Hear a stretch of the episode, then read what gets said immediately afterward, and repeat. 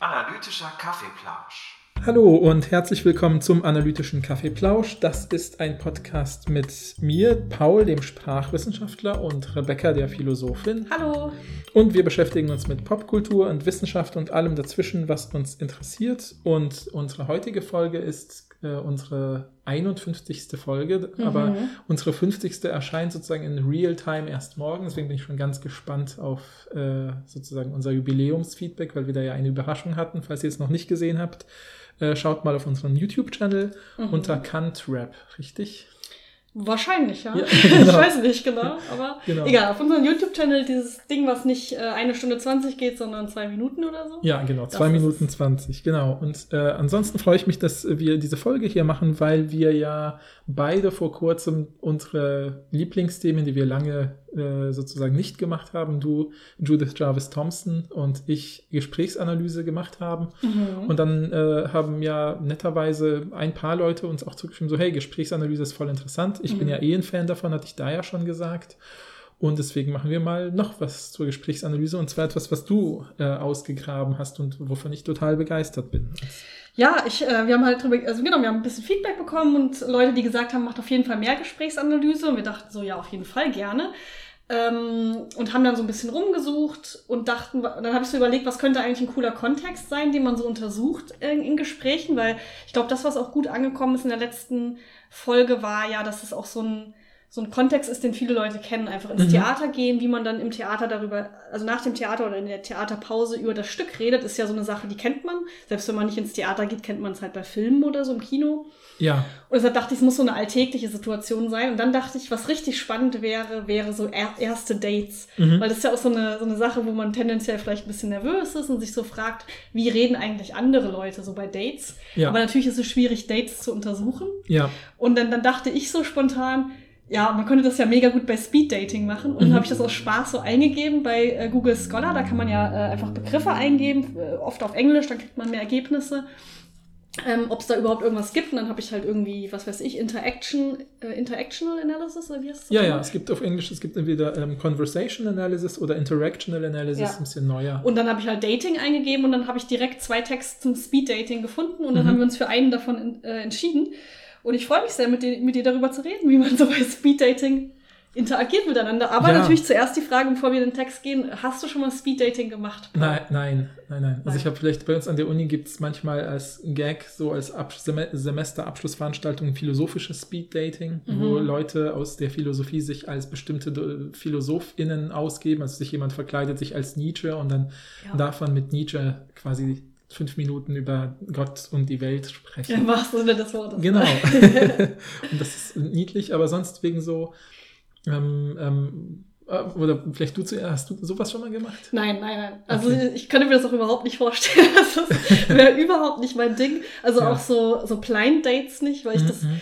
Also ich stelle mir immer vor, wenn es schlecht läuft und du triffst dann jemanden, du kennst die Person ja vorher nicht, du hast ja mhm. nicht mit der Person geredet mhm. und dann hast du so ein unangenehmes Date und hinterher fragt die Person dich so, also im schlechtesten Fall findet die Person dich gut, du aber nicht. Mhm. Und dann fragt sie so, ja, wollen wir jetzt Kontaktdaten austauschen? Und du denkst so, nein, aber willst nett sein? Das ist keine gute, keine gute Situation für mich. Ja, und ja. ich glaube, bei so Speed-Dating-Sachen äh, wäre echt nicht mein Ding, weil das so kurz ist auch. Also es ist ja mhm. oft nur so fünf Minuten. Ja. Und ich wüsste gar nicht, was man in diesen fünf Minuten fragt, damit man die Person richtig gut kennenlernt. Und dann ja. hat man so viele verschiedene Eindrücke durch diese, weiß ich nicht, 20 Runden oder mhm. was. Du triffst du so 20, äh, in meinem Fall Männer zum Beispiel. Ja, ja, ja. Und dann, ich wäre da mega überfordert. Mhm. Ich habe aber, was mhm. ich schon mal gemacht habe, ist so ähm, als Kennenlernspiel Speed Dating. Also, mhm. ne, so äh, Akt, äh, Situationen, in denen man eine große Gruppe von Leuten nicht kennt und dann sich so kennenlernt durch dieses ah, 5-Minuten-Date. Ja. Mhm, das habe ich schon mal gemacht. Ah, ja, war, auch, war auch nett. Ja, ja, tatsächlich. Ja. Aber. Äh, in Dating-Situationen noch nie. Mhm, mhm. kann ich mir auch nicht vorstellen, dass die ja. zu tun, ehrlich gesagt. Ja, ja, ja, ja. Also ich habe gerade, ich habe das Gefühl, ich kann jetzt auch nicht zu viel dazu sagen, wie ich das sehe, weil vieles von dem, was ich sage, würde schon irgendwie auch aufs Dinge eingehen, die durch die Studie, finde ich, nochmal klar herausgestellt worden sind. Also wo ich dachte, ah, deshalb finde ich das vielleicht äh, schwierig, aber vielleicht auch praktisch. Mhm. Also ich habe da so ein zwiespältiges Verhältnis sozusagen, nicht zwiespältig klingt so blöd, als ob was Negatives. Also ich habe sozusagen so zwei, ich sehe zwei ambivalent, Seiten. Ambivalent, genau. Ich sehe zwei Seiten dazu.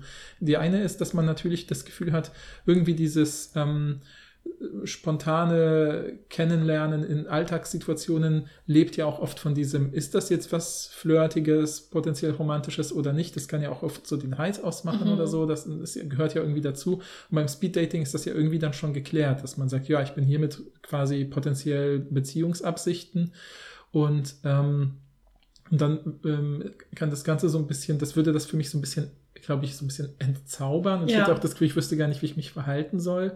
Aber gleichzeitig, wenn man zum Beispiel in einer Lebenslage ist, wo man Schwierigkeiten halt hat, zum Beispiel zu sowas zu machen, wie eben spontan Leute kennenzulernen. Das werden ja auch einige von den Leuten ja. hier in unserer Studie thematisieren, so.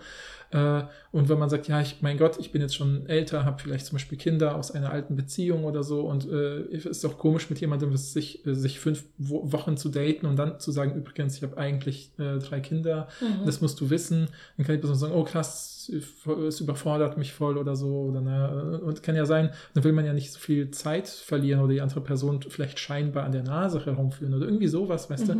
Und ich habe das Gefühl, es kann, für einen bestimmten Menschentypus kann das vielleicht echt ganz praktisch sein, dass man sagt, hey, wir kommen jetzt hier hin, sagen erstmal, was sind so unsere Gegebenheiten im Leben und äh, was wir so ein bisschen erwarten. Und dann reichen vielleicht auch erstmal so die fünf Minuten, äh, um so ein bisschen zu klären, ist da überhaupt vom, von den, vom Rahmen her eine Möglichkeit. Aber mhm. für mich selber wäre das wieder ein bisschen zu pragmatisch gedacht, weil ich habe ja auch das Gefühl, keine Ahnung, wenn ich eine Person kennenlerne, die zum Beispiel tatsächlich äh, drei äh, Kinder hätte, aber ich fände die Person irgendwie toll und würde dann nach zwei Monaten das erst erfahren, wäre es vielleicht sogar ganz gut, weil ich dann merken würde, hey, ich finde die Person immer noch toll und bin jetzt nicht abgeschreckt davon oder irgendwie sowas. Während wenn man das gleich als erstes fährt, denkt, also denkt man sich so, oh krass, äh, also ich habe noch gar keine Erfahrung mit Kindererziehung, wie mache ich denn das oder so, und dann steht das ja sofort im Weg oder so. Ne? Also ist, deswegen meine ich mit diesem ambivalenten Verhältnis, dass ich es mir vorstellen kann, dass es für Leute super praktisch ist, Auf vielleicht Fall, auch.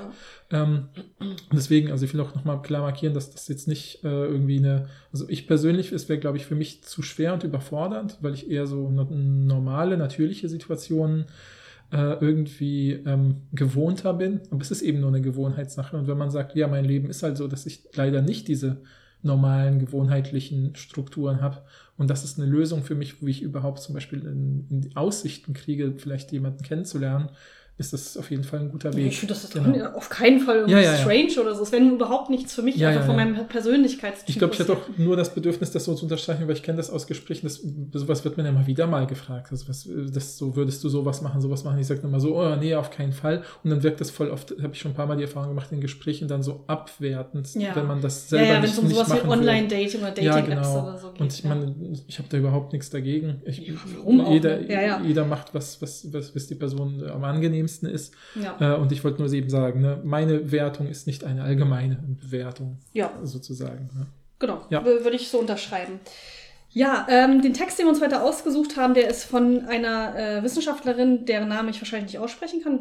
Hast du eine Ahnung, wie man den ausspricht? Ja, Elizabeth, Elizabeth Stokoe. Stokoe, okay. Mhm ähm, kommt aus dem Bereich Social Science und ist an einer britischen Uni. Ja, genau, Loughborough heißt die. Genau. Loughborough genau. University, genau. Mhm. Der Text ist von 2010 und heißt Have You Been Married? or Eliciting and Accounting for Relationship Histories and Speed Dating Interaction. Mhm. Das heißt, diese, es geht, ähm, also es gibt auch einen sehr krassen Fokus in dieser Studie. Ja. Sie gucken sich zwar generell diese Interaktion bei Speeddating an, aber sie haben den Schwerpunkt auf äh, Beziehungshistorien, also die, was für frühere Beziehungen man hatte, ob mhm. man Kinder hat, ob man verheiratet hat, ob man geschieden ist. Also das ist so der Fokus, wie das ja. verhandelt wird. Mhm. Aber wir werden auch noch, also die sagen auch noch ein paar andere Sachen und wir werden auch merken, das scheint einer der relevantesten ja. Punkte beim Speeddating mhm. zu sein. Eben genau, ne, welche, ja. welche Beziehungshistorie hast du? Ja, ja. Ich habe sogar den Eindruck, dass ich, das ist mir leider aus der Studie nicht hervorgegangen, das wäre auch ein bisschen eine kleine Kritik, die ich daran habe. Ähm, ähm, weil sie, sie ist zwar schon sehr stark äh, in, wie so eine empirische Studie aufgebaut, ne, dass sie sagt, das sind so die, wie soll ich sagen, die Grundlagen oder Fragen, mit denen wir da dran gehen. Und da können wir auch gleich drüber mhm. reden. Aber ich habe, mein Eindruck ist, dass sie so stark diesen Fokus auf diese äh, Relationship History, also auf die be vergangenen Beziehungen der jeweiligen GesprächspartnerInnen legen, liegt wahrscheinlich daran, dass sie gemerkt haben, das scheint ein typisches Thema zu sein. Ja, ja genau. Ein wichtiges Thema zu sein. Auch, ja. ja. ja, genau. Aber ich glaube, das, äh, also, das haben sie also nicht, das will ich also nur sagen, das haben sie nicht vorher festgelegt, weil sie es irgendwie interessant fanden, sondern es hat sich eben herauskristallisiert. Es gibt halt so ein paar Merkmale, wenn man Gespräche untersucht, wie Themen eingeführt werden. Also, sagen, ich sag mal so, ähm, es gibt sozusagen äh, für es gibt ja für Gespräche typischerweise einen Anlass, selbst wenn es so ein harmloser Anlass ist, wie wir sind befreundet, haben uns lange nicht gesehen, also wollen wir uns mal mhm. treffen und fragen, wie es uns geht. Aber all diese Sachen sind uns typischerweise klar. Gesprächsanlässe sind uns klar, ohne dass wir sie planen oder besprechen müssen. Deswegen ist es ja auch so unangenehm, wenn jemand, den wir vielleicht kennen, uns, ruft und sagt, äh, anruft und sagt, wir müssen uns mal persönlich treffen, ich will mit dir über etwas reden. Punkt. Dann denkt man ja, ist man total überfordert, weil, weil das klingt so, okay, das muss ja was Bedeutendes sein mhm. und so, was vielleicht so eine Dringlichkeit hat, dass wenn wir es jetzt am Telefon ansprechen würden, wir, wir, müssten wir das Gespräch führen, aber die Person will persönlich. Ne? Also all diese Sachen sind uns eigentlich intuitiv klar. Und wenn solche intuitiven Zwecke in Gesprächen äh, eingeführt werden, passiert das auf eine sehr niederschwellige Weise, mit sehr wenig sprachlichem Aufwand. Und daran erkennt man wiederum als GesprächslinguistInnen äh, auf der anderen Seite sofort, ah, das scheint also der Kernzweck dieses Treffens zu sein. Auch in so Kleinigkeiten, wie das Leute dann, ne, also keine Ahnung, ich habe sofort an das Beispiel gedacht, dass ich das mal dann eben mir äh, angelesen habe und gelernt habe, wie das funktioniert. Was weiß ich, wenn man von, also ist bei mir das Beispiel beim Arbeitgeber, wenn ich von meinem Chef ins Büro gebeten werde sozusagen oder wir haben eine Verabredung für irgendwas. Ähm, dann treffen wir uns, dann fragt er, er, mich, na, wie geht's? Dann erzähle ich was, dann frage ich, wie es ihm geht, dann erzählt er irgendwas und irgendwann sagt einer von uns beiden, also. Mhm. Und dieses also markiert, so, jetzt aber der eigentliche das Zweck. Kommt ja in dieser, dieser Studie auch raus. Ne? Genau, und sowas ist halt immer in allen Gesprächen, nicht nur bei Speeddating wichtig. Ja. Und wenn sie aber mit dem also markieren, also wie sieht es denn bei dir eigentlich mit alten Beziehungen aus, weiß ich sofort, ah, das scheint ein typisches Thema zu sein, ein mhm. erwartbares Thema. Genau, ja. Und das ist ja interessant. Ja. Genau, ja. Finde ich auch.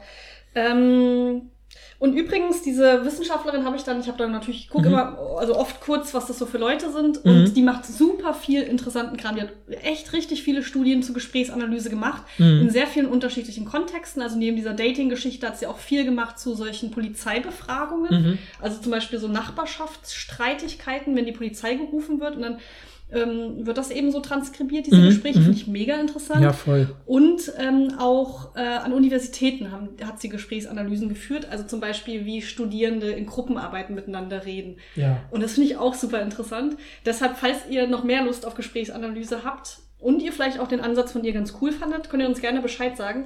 Ich habe richtig Lust, noch mehr zu machen. Gerade diese Uni-Sache interessiert mich einfach persönlich. Mhm, ja, total. So, aber ja. vielleicht auch diese Police, äh, Polizeisache, das scheint mir auch eine interessante Sache zu sein. Ja, ich sag's dir, bei Folge 120 sind wir der Gesprächsanalyse-Podcast. weil wir nur noch Nein, das Das glaube ich ja, nicht. Ja, aber ich finde ich bin ja, habe ja überhaupt keine Berührungspunkte zur Gesprächsanalyse, mhm. außer über dich.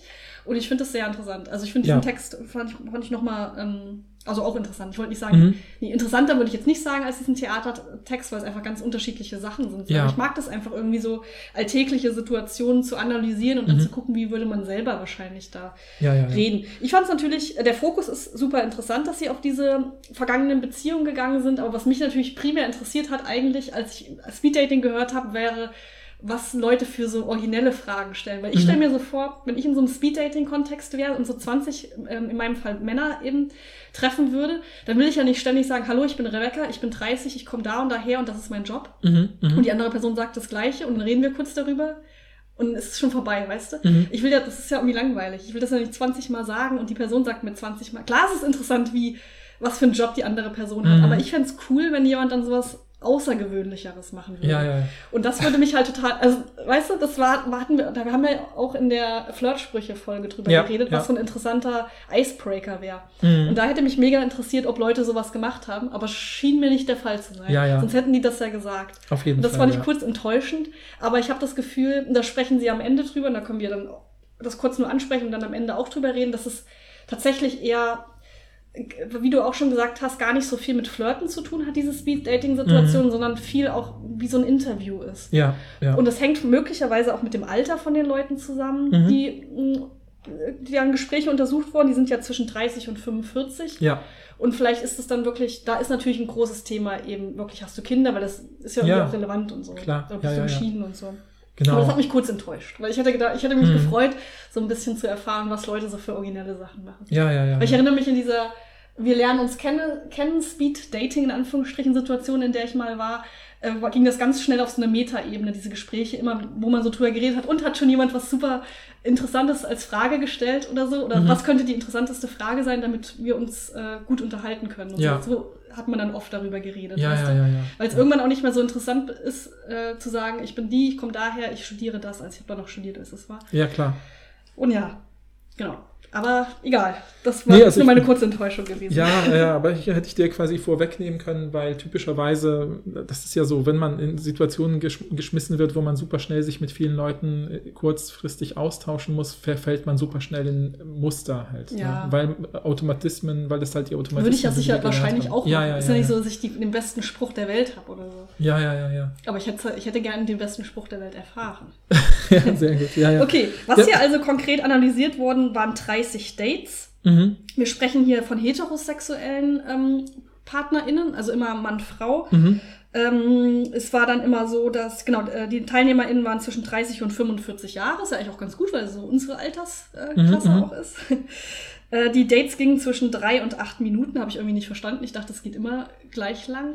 Ja, man kann ja vielleicht nach drei Minuten sagen, ja, Ja, aber du kannst doch nicht verlängern, weil die andere Person wartet doch, dass sie dann wechseln kann, oder nicht? gut, keine Also du sitzt doch dann in so einer, es ist richtig, dass die Frauen sitzen dann alle in einer Reihe und die Männer gegenüber in einer Reihe und wenn die Glocke klingelt, müssen die Männer wechseln und die Frauen bleiben sitzen. So ja, ich glaube, die saßen an Einzeltischen, nicht in einer Reihe, sonst kannst du mit Aufzeichnungen nicht arbeiten. Ja, okay, okay, aber in so einem normalen Speeddating. Ja, ja, aber so. du kannst ja nach drei Minuten sagen, so, ja, das war's, nettes Gespräch, tschüss. Also, Und dann wartet man halt noch vier Minuten, bis die noch acht Minuten vorbei sind oder so und dann kommt die nächste Das ist Person. richtig unangenehm. Ja, aber wieso, wenn man Ich sich dachte, alles das gesagt geht immer hat? fünf Minuten, dann klingelt jemand und dann geht's weiter. So habe ich das. Ist ja auch Ja, völlig ja, egal. Auf jeden Fall zwischen drei und acht Minuten Mhm. haben die Dates gedauert.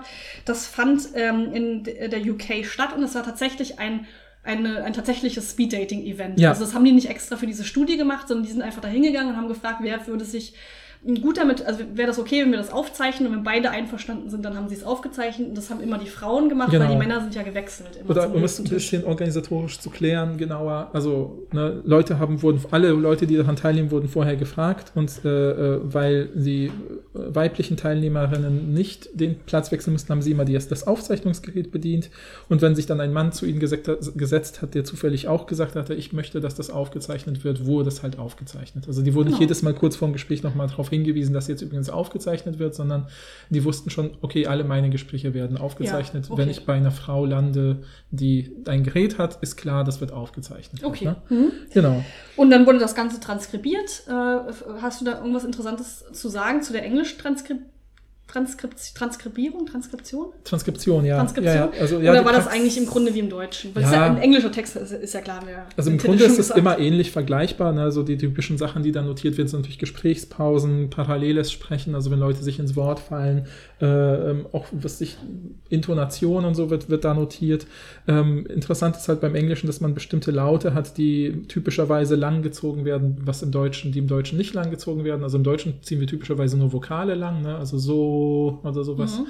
Äh, Im Englischen kann man auch mal Ns langziehen, also alle Laute, die mit Luftströmen zu tun haben, wie N oder L oder so, L, kann ich auch Mhm. unendlich lange ziehen. Und das wird im Englischen häufiger gemacht, ist einfach Okay. üblicher, gängiger.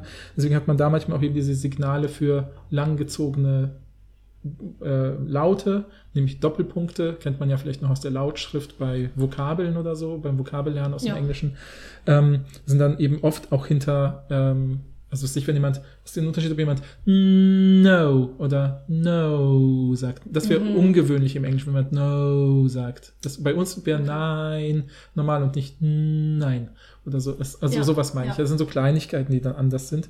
Ähm, aber ja, sonst ist es wirklich so eine standardisierte Sache. Ja, die, ist ja, auch 90 Prozent der. Sachen kannte ich und äh, die, die ich nicht kannte, habe ich schnell nachgeschlagen, weil jetzt netterweise Elizabeth Storkow angibt, auf welchen Standard sie sich bezieht und dann kann man das kurz, kurz nachgucken. Mhm. Wollen wir einmal noch kurz, ich gucke ja auch immer gerne in diese theoretische Kapitel rein Ja. und so Vorstudien und dann können wir ja vielleicht einfach einmal so einen, einen so einen Transkriptausschnitt vorlesen, damit die Leute sich vorstellen können, wie das, äh, wie das ist ähm, und dann können wir gucken, was rausgekommen ist. Ne? Ja, sehr gerne, ja, ja. Also was ich, ja, sorry. Ach so, ja, ja. Okay, ja, ich wollte nur sagen, also ne, vielleicht, das ist eben spannend, dass sie, sie am Anfang halt sagt, dass äh, also um, um es kurz zu fassen, ist ja der Kern der, der, Theo der Theorie, dass sie halt sagt, okay, die meisten sozialen Studien, die sich mit Speed Dating und Dating beschäftigen, machen im Prinzip sowas wie Fragebogen vorher mit Erwartungen, Fragebogen mhm. nachher mit erfüllten oder enttäuschten Erwartungen. Und das, was zwischendrin passiert, ist eine Black Box. Ja, also das können wir quasi, da können, haben wir keinen Einblick. Also alle, die es nicht wissen, vielleicht, weil das, glaube ich, für uns in den Wissenschaften so klar ist, was eine ja, Black Box ja. ist, aber weil man denkt auch an das Flugzeug oder sowas, an die Datensammlung beim Flugzeug, aber im Prinzip ist das ein Begriff aus der, ja, aus den Anfängen der Psychologie äh, oder der Nachkriegsgeschichte der Psychologie, also nach dem Zweiten Weltkrieg, weil äh, da hat eben Skinner, also B.F. Skinner, ich weiß gar nicht mehr, wofür B und ich F weiß stehen. Auch nur BF. Ja, genau. Hat halt eben so eine These aufgestellt, die ganz lange die Psychologie geprägt hat, nämlich, dass er gesagt hat, wenn wir Psychologie als empirische Wissenschaft etablieren wollen, müssen wir das, was im Kopf der, der Untersuchungsteilnehmenden vorgeht, als Black Box, also als eine verhüllte Box, in die wir keinen Einblick haben, verstehen. Deswegen können wir nur vorher und nachher Dinge messen mit, Fra mit, mit Fragebögen, Interviews und so weiter. Und dann können wir sozusagen hypothetisch voraussetzen, dass zwischen Fragebogen A und Fragebogen B äh, was passiert ist und das können wir ableiten durch Logik, durch äh, Beobachtungen, durch Argumentation. Aber die Block, in die Blackbox selber gucken wir nicht und können nur Hypothesen darüber aufstellen. Das hat ganz lange die Psychologie geprägt, hat sie auch als sehr objektiv gekennzeichnet. Und diese Art von Objektivität in gewisser Weise hinterfragt Stokoe, weil sie eben sagt, nee, äh, wir können doch mit der Methode der Gesprächsanalyse können wir auch einfach die Gespräche ja. aufzeichnen und an solchen Kleinigkeiten wie eben Gesprächspausen, ne, bestimmten Arten, wie Themen eingeleitet, ausgeleitet werden, übergeleitet wird, kann man ja noch viel stärker. Natürlich bleibt das, was im Kopf vorgeht, eine Blackbox, weil man ja nicht sehen kann, wie ein bestimmtes Neuron feuert und plötzlich denkt die Person, ich muss jetzt hier nochmal nachfragen. Aber die direkte Interaktion zwischen Menschen können wir im Alltag ja sowieso super kompetent lesen. Wir können sie halt nicht super gründlich analysieren und systematisch ähm, transparent machen, so wie es eben Leute machen, die in der Gesprächslinguistik geschult sind. Aber da sind, da, es gibt noch mehr Daten. Es gibt ja. sozusagen in dem, was andere Leute als Blackbox bezeichnen, sagt Stocko halt, nö, da kann ich ja noch Dinge ja. messen und aufzeichnen. Und sie sagt, ich möchte Leute in ihrem natürlichen Habitat sozusagen be beobachten, in normalen äh, Alltagsgesprächen, in dem Fall halt natürlich in einem inszenierten Alltagsgespräch, in dem Sinne, dass es Speed Dating ja etwas ist, wo man als Institution hingeht und sich anmeldet und sagt. Aber dort drin, niemand geht ja im, also ich schätze mal, 99% der Leute, die zum Speeddating gehen, haben nicht vorher geprobt, wie sie jetzt reden wollen oder sowas. Und ähm, deswegen ist es immer noch natürliche Gesprächssituation. Und falls ihr euch das fragt, ich habe es schon bei der letzten Folge gesagt zu Gesprächsanalyse, ich sage es auch bei dieser Folge, äh, ist das dann noch natürlich, wenn die Leute wissen, dass sie aufgezeichnet werden? Ja, ist es, weil niemand, also Gespräche sind hochkomplexe Handlungsformen von Menschen, die wir nicht, naja, für die wir professionell ausgebildet sein müssen, um sie einzustudieren, zum Beispiel als Schauspielende oder so. Dann lerne ich natürlich ein authentisch wirkendes Gespräch zu führen, was aber nichts mit meiner eigenen Persönlichkeit zu tun hat oder in das ich vielleicht bewusst nur Teile bestimmter Persönlichkeiten reinlege. Aber niemand, der sagt so, ups, Jetzt merke ich, mein Speed-Dating-Gespräch wird aufgezeichnet. Alles klar, ich switche den Schalter um und mache die besonders coole Speed-Dating-Variante, die ich dafür mhm. extra geübt habe oder so. Nö, habe ich ja nicht. Deswegen verfällt man vielleicht nach einem kurzen Moment des, ups, wir werden ja aufgezeichnet. Vielleicht spreche ich es auch mal aus, um den Druck abzubauen verfalle ich natürlich trotzdem in normale Gesprächsmuster. Ja. Und das ist so ein bisschen wie dieses. Ne Spätestens ne? nach dem dritten Gespräch, was aufgezeichnet wird von dir, ne? Genau. Denkst du dir genau. auch, es ist wieder egal, ob Wissenschaftler in XY jetzt weiß, äh, wie viele Beziehungen ich schon hatte oder so. Ja, genau, genau. Ja. Ne? Und da dann eben, wie, wie gesagt, dieser Fokus, äh, äh, den sie in der Studie legen auf diese Beziehungsgeschichte, den äh, finde ich, erklärt sie auch ganz nett, weil sie ja eben sagt, ne, das ist ja offensichtlich etwas, was zwischen fremden Menschen, also wenn ich, also wenn wir uns ganz kurz sozusagen nochmal zurücknehmen aus dem Speed-Dating-Kontext und uns einen normalen Kennenlernen-Flirt-Kontext vorstellen, wo Menschen vielleicht aneinander Interesse äh, geweckt haben und dann fragt man den anderen, den die andere, bist du eigentlich Single oder wie sieht es bei dir aus mit Beziehungen? Ist ja schon super, eine krasse Hürde, das zu überwinden. Und dann auch, wie offen man darüber spricht. Ne, da hat man ja schon vielleicht andere Vertrautheiten. Und das ist ja eigentlich ein sehr intimes, privates Thema, äh, wo man ja vielleicht erstmal nur bestimmte Teile offenbart und so nach und nach ne, äh, Sachen macht und äh, offenlegt. Und deswegen hier ist es ja ungewöhnlich, dass sie ja in ihren Untersuchungen festgestellt haben, es wird so schnell thematisiert. Es wird auch immer typischerweise thematisiert in diesen Gesprächen. Und deswegen sagt, fragt sie sich eben, wie wird dieses Thema überhaupt eingeleitet ja. im Gespräch? Äh, was gilt äh, als problematisch bei bestimmten Beziehungsgeschichten? Ähm, wie, wird, wie übernehmen Leute Verantwortung für das, was in ihrer Beziehungsgeschichte passiert ist? Denn da sie ja offensichtlich entweder ja, mit 30 bis 45 noch keine Beziehungen hatten, eine langfristige, oder diese langfristigen Beziehungen irgendwie gescheitert sind, muss man ja irgendwie auch thematisieren, implizit oder explizit, warum das der Fall ja, ist. Ja. ja, und das, ich möchte noch mal kurz einen Schritt zurückgehen, weil es gibt noch eine Sache, die ich auch noch interessant fand beim Theorieteil, weil du jetzt mhm. schon in der Studie bist. Mhm. Es tut mir leid, ich hoffe, nee. das verwechselt, äh, ver verwirrt jetzt niemanden. Aber genau, was du gesagt hast, ähm, das, das eine hätte ich auch, finde ich auch auf jeden Fall super interessant, dass es so wenig Studien über Beziehungen generell in der im natürlichen Habitat gibt, sondern dass es immer im Labor passiert, eben durch diese Fragebögen, durch Interviews.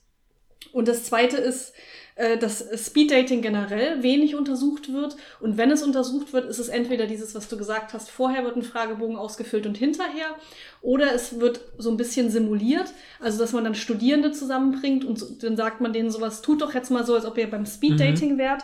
Und dann werden da auch wieder Fragebögen gemacht. Es wird auch nicht mit Gesprächsanalyse ja. gemacht. Aber selbst, dass man dieses Event so simuliert, ist ja schon, ich will nicht problematisch sagen, aber ist ja schon eine Einschränkung. Ja. Daraus jetzt so viele Rückschlüsse auf reale Speed-Dating-Events äh, mhm. zu machen. Weil, äh, also aus allen möglichen Gründen, zum Beispiel sind die TeilnehmerInnen da eben ProbandInnen und nicht tatsächliche ja. TeilnehmerInnen ja. an so einem Event. Meistens äh, sind die ja auch jünger. Also offensichtlich sind, äh, stand auch irgendwo, dass äh, das ähm, Durchschnittsalter von Speeddate, von realen Speeddating-TeilnehmerInnen halt viel höher ist ja. als jetzt Leute, die studieren. Also so ab 30 oder eher, eher so Mitte 30, Anfang 40 oder so mhm. sind eher so die, äh, das Durchschnittsalter. Und die legen ja möglicherweise oder sehr wahrscheinlich auch auf andere Aspekte Wert als jetzt Studierende. Ja. Und natürlich muss man dazu sagen, dass Studierende halt auch einfach Credits dafür haben wollen und nicht die Liebe finden wollen. Ja, ja, ja, genau. Wenn es gut läuft, finden sie vielleicht noch mehr als Credits, man weiß es nicht. Ja. Aber es ist auf jeden Fall ein bisschen quatschig, daraus irgendwie Rückschlüsse auf reale Speed-Dating-Events zu ziehen. So. Ja, ja, ja. Und ich bin dir voll dankbar, weil ich habe mir auch dazu eine Notiz gemacht, ich habe sie nur überlesen. Aber weil, genau, also weil vielleicht, ne, also Elizabeth Stokoe formuliert das vielleicht nicht so kritisch, wie sie, glaube ich, es wahrscheinlich sieht als Gesprächslinguistin, weil ähm, Genau, also eine der zentralen Sachen für Kommunikation ist halt die, der, der kommunikative Zweck oder das kommunikative Ziel eines äh, Aufeinandertreffens, weil sozusagen eine der Thesen in der Sprachwissenschaft ist sozusagen, dass Menschen prinzipiell erstmal faule Wesen sind oder man könnte auch netter, nett sagen ökonomische mhm. Wesen. Ja, also wir haushalten mit un unserer Energie. Und überlegt mal, es gibt für jeden, jede Person, die ich kenne, hat irgendwie, so könnte ich es linguistisch äh, formulieren, eine kommunikative Aktivität, die sie anstrengend findet. Manche Leute telefonieren ungern, andere schreiben ungern so formale Briefe mhm. an Ämter oder sowas oder äh, was weiß ich, zig Möglichkeiten, ja, also wo man irgendwie sagt, äh, da fällt mir Kommunikation irgendwie schwer, es ist mega Arbeit und ganz banal, diejenigen Sachen, wo wir uns wohler fühlen, sind halt die, in denen wir Routinen haben, die wir immer wieder ja. gemacht haben. Ja, was weiß ich, wie, wie nervös man am Anfang ist, wenn man zum ersten Mal unterrichtet, versus fünf Jahre später, zehn Jahre Sprichst später. Bist du nur von dir selber, Paul? Ja, genau, aber ähm, ja. klar bin ich da noch nervös, aber nicht mehr eine Woche vorher wie beim ersten ja, Mal oder weiß, so. Ne? Ähm, und dieses, äh, ähm, und worauf das halt verweist, ist natürlich sozusagen, dass Menschen eigentlich typischerweise nur dann kommunizieren, also handeln, kommunikativ handeln, wenn sie einen Impuls haben, ja, wenn sie ein kommunikatives Ziel haben.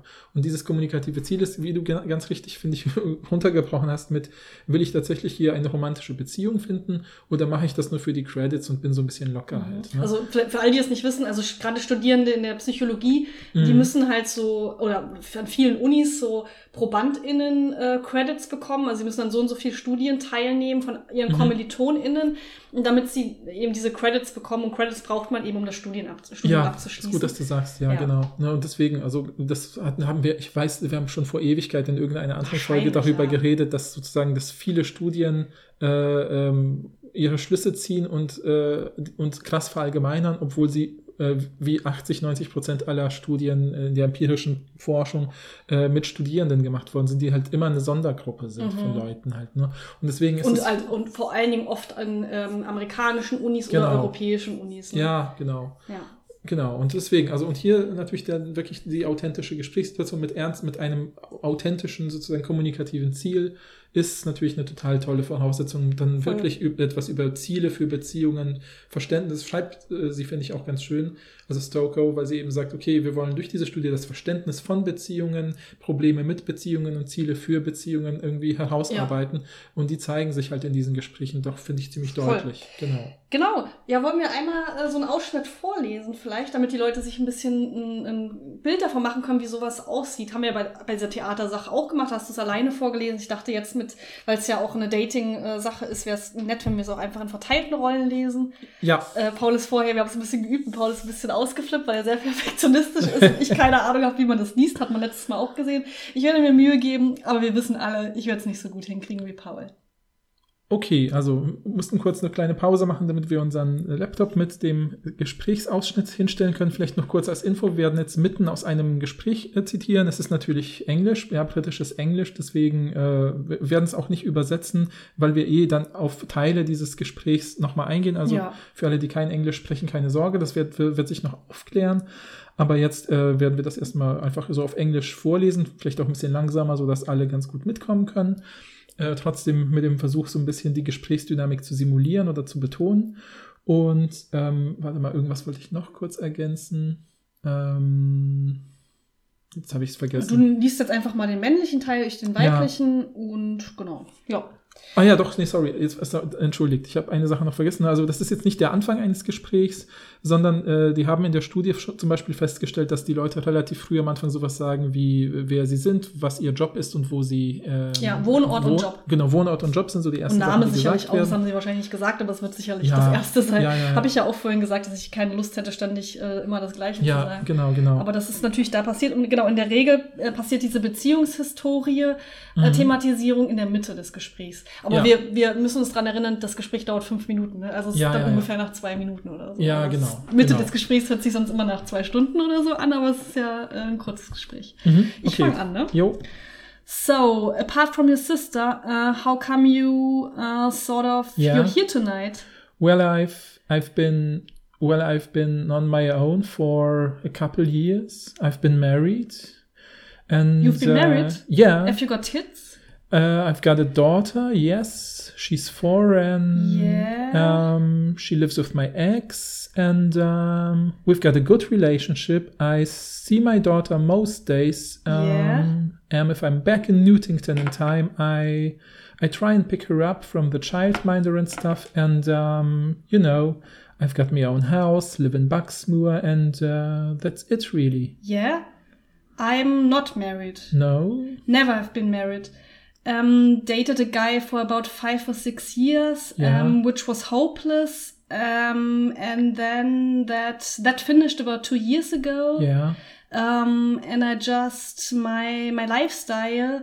I I used to travel around Europe, and you know, and just it's not been the best time to meet people. Ja, das war der Abschnitt. So halbwegs zufrieden mit mir. Geht so. Ah, geht so. Nein, nein, Quatsch, aber alles gut. Ich, genau, also vielleicht, um es trotzdem so ein bisschen kurz inhaltlich zusammenzufassen, ne? also es wird eingeleitet mit der Frage von äh, der weiblichen Teilnehmerin, so, weil wahrscheinlich der Mann vorher schon sowas gesagt hat, wie ich bin hier, weil meine Schwester mich angemeldet hat, so, also ab, unabhängig von deiner Schwester, wie kommt es, dass du hier bist? Ähm, und dann erzählt er so ein bisschen spontan, das merkt man den vielen Pausen und Neuansätzen. Also er sagt ja, well, I have I've been, well, I've been on my own for a couple of years, I've been married. Also dieses I've been, I've been, I've been kommt drei, viermal vor in einer Äußerung. Immer mit Pausen, mit langgezogenen äh, Vokalen oder Lauten, was halt zeigt, er entwickelt gerade sozusagen seinen Plan, ja. Und dann hilft sie sozusagen so ein bisschen, indem sie reinredet. Das meine ich gar nicht negativ, das ist normal, weil immer, mhm. wenn jemand so oft sowas langzieht, er sagt, and, uh, und sowas sagt, sagt sie, you've been married, have you got kids? Und dann erzählt er über seine Tochter, kommt von seiner Tochter zu seiner Ex-Frau, dass die ein gutes Verhältnis haben, also er und seine Tochter und offensichtlich dann auch seine Ex-Frau, weil er die Tochter regelmäßig sieht. Dann erzählt er kurz, na, sagt er, I'm back in Newtington in time, also anscheinend äh, sozusagen ist das irgendwie der Wohnort, der schon vorher gedroppt worden ist oder der Arbeitsort, schätze ich mal eher. Ähm, äh, nehme ich sie mit, ich habe mein eigenes Haus in Bucksmoor und dann sozusagen, als er fertig ist, gibt's, das, ist, das ist eben interessant, ähm, sagt er, that's it really. Das ist ein sehr starker Marker für, ich bin jetzt mit meinem Ja. Redeabschnitt fertig. Und dann sagt sie, yeah. Und ähm, er sagt dann 0,8 Sekunden nichts und 0,5 Sekunden sind schon so ein Signal von, ich weiß eigentlich gar nicht, was ich jetzt noch sagen soll. Und deswegen nach 0,8 Sekunden sagt sie nach dem Yeah, was ja noch fragend ist, sagt sie, I'm not married. Und sagt er, no. Und, äh, äh, äh, und weil I'm not married offen lässt, ob sie zum Beispiel auch geschieden ist oder sowas. Ne? Und dann deswegen fügt sie gleich hinzu, never have been married. Und dann erzählt sie sozusagen ihre Ja. Beziehungsgeschichte, äh, dass sie jemand gedatet hat, fünf, sechs Jahre. Das war aber hoffnungslos. Ähm, und dass das vor zwei Jahren geendet ist. Und dann erklärt sie auch noch ein bisschen, dass es durch, ihren Lifestyle, also durch ihre Art der Lebensführung, wo sie viel reist in Europa, schwierig war, Leute zu treffen. Das ist so ein bisschen vielleicht die Zusammenfassung. Genau. Ja. Und womit sie jetzt anfangen, äh, sie teilen, äh, also ich weiß nicht, wie ich so im Plural rede, womit der Stoko anfängt, Mhm. ist zu sagen, erstmal zu gucken, wie wird eigentlich das Gespräch über vergangene Beziehungen initiiert. Mhm. Und da gibt es zwei verschiedene Möglichkeiten. Entweder ist es sogenannt äh, freiwillig oder aufgefordert. Mhm. Und mit freiwillig ist jetzt nicht gemeint, dass die irgendwie nicht gezwungen werden Ja. oder so, sondern es ist ohne direkte Frage danach. Ja. Also die Leute fangen einfach an, dieses Thema zu bringen. Ja. Oder wenn sie aufgefordert sind, dann werden sie eben direkt oder indirekt durch eine Frage aufgefordert. Ne? Sowas genau. wie mit, hast du Kinder oder hast du eine Beziehung? Haben wir hier als Beispiel ja gerade gesehen, so ein bisschen. Ne? Also dieses, das ist so genau so ein Beispiel für nicht freiwillig in dem Sinne. Wahrscheinlich hat er eben sowas gesagt wie, ich bin, äh, ähm, ne, ich arbeite da und da und bin wegen meiner Schwester hier und jetzt habe ich irgendwie, äh, und dann, dann sagt sie nämlich ähm, dieses, äh, ähm, so apart from your sister, why are you here tonight? Äh, Genau. How come you're here tonight? Und dann, dann kommt er automatisch da drauf. Genau. Das ist schon einer dieser Hinweise dafür, dass Beziehungsgeschichte scheinbar ein wichtiges Thema Genau, ist. und ne? dass der Kontext natürlich auch klar ist. Ne? Dieses, wie kommt, äh, wie kommt es, dass du heute hier bist, wäre in, ja, in einer ganz anderen Gesprächssituation ja niemals würde dann jemand sagen, äh, ja, ich bin verheiratet Mhm, gewesen. mhm. Also wenn du mich jetzt, äh, ne, wenn du, wenn- angenommen, wir sind in der Bar oder so Ja. und du triffst mich jetzt neu und sprichst mich an und fragst mich so, ah, wie bist du, äh, wieso bist du heute hier? Ja. Wäre auch eine komische Ansprache, ne? aber angenommen, ja, du würdest ja, du was in ja, der ja. Art sagen, dann würde ich ja nicht sagen, ja, ich bin, komme jetzt auch noch gerade aus einer, langen Beziehung oder so. Das wäre irgendwie merkwürdig. Ja, ja, ich musste gerade lachen, weil wir noch irgend so eine Folge über Flirtsprüche, wo ich Ja. mich so in so ein Zeug Ja, verheddert habe mit in der Bar. ja. Hier, das Getränk geht an die Dame da hinten. Na, allein hier. Da hast du dich nicht von deiner besten Seite gezeigt. Ja, ja, ja. Genau, und ähm, in der Regel ist es so, dass es tatsächlich als Antwort auf eine direkte Frage kommt. Ja. Also diese Initiierung. Mhm. Und in der Regel diskutieren beide auch wechselseitig. Also es ist nicht so, wie ihr erinnert euch vielleicht an den, die Folge über den Witz, wo ich den unglaublich witzigen Philosophiewitz erzählt habe mit dem Mhm. Pfannkuchen. Da hat die andere Person ja immer gar nicht drauf reagiert, auf Ja. das, was der Sohn gesagt hat, gefragt hat. Also, ne, hast du einen Bruder? Nein. Schweigend, nicht die direkte Frage, Mhm. hast du auch einen?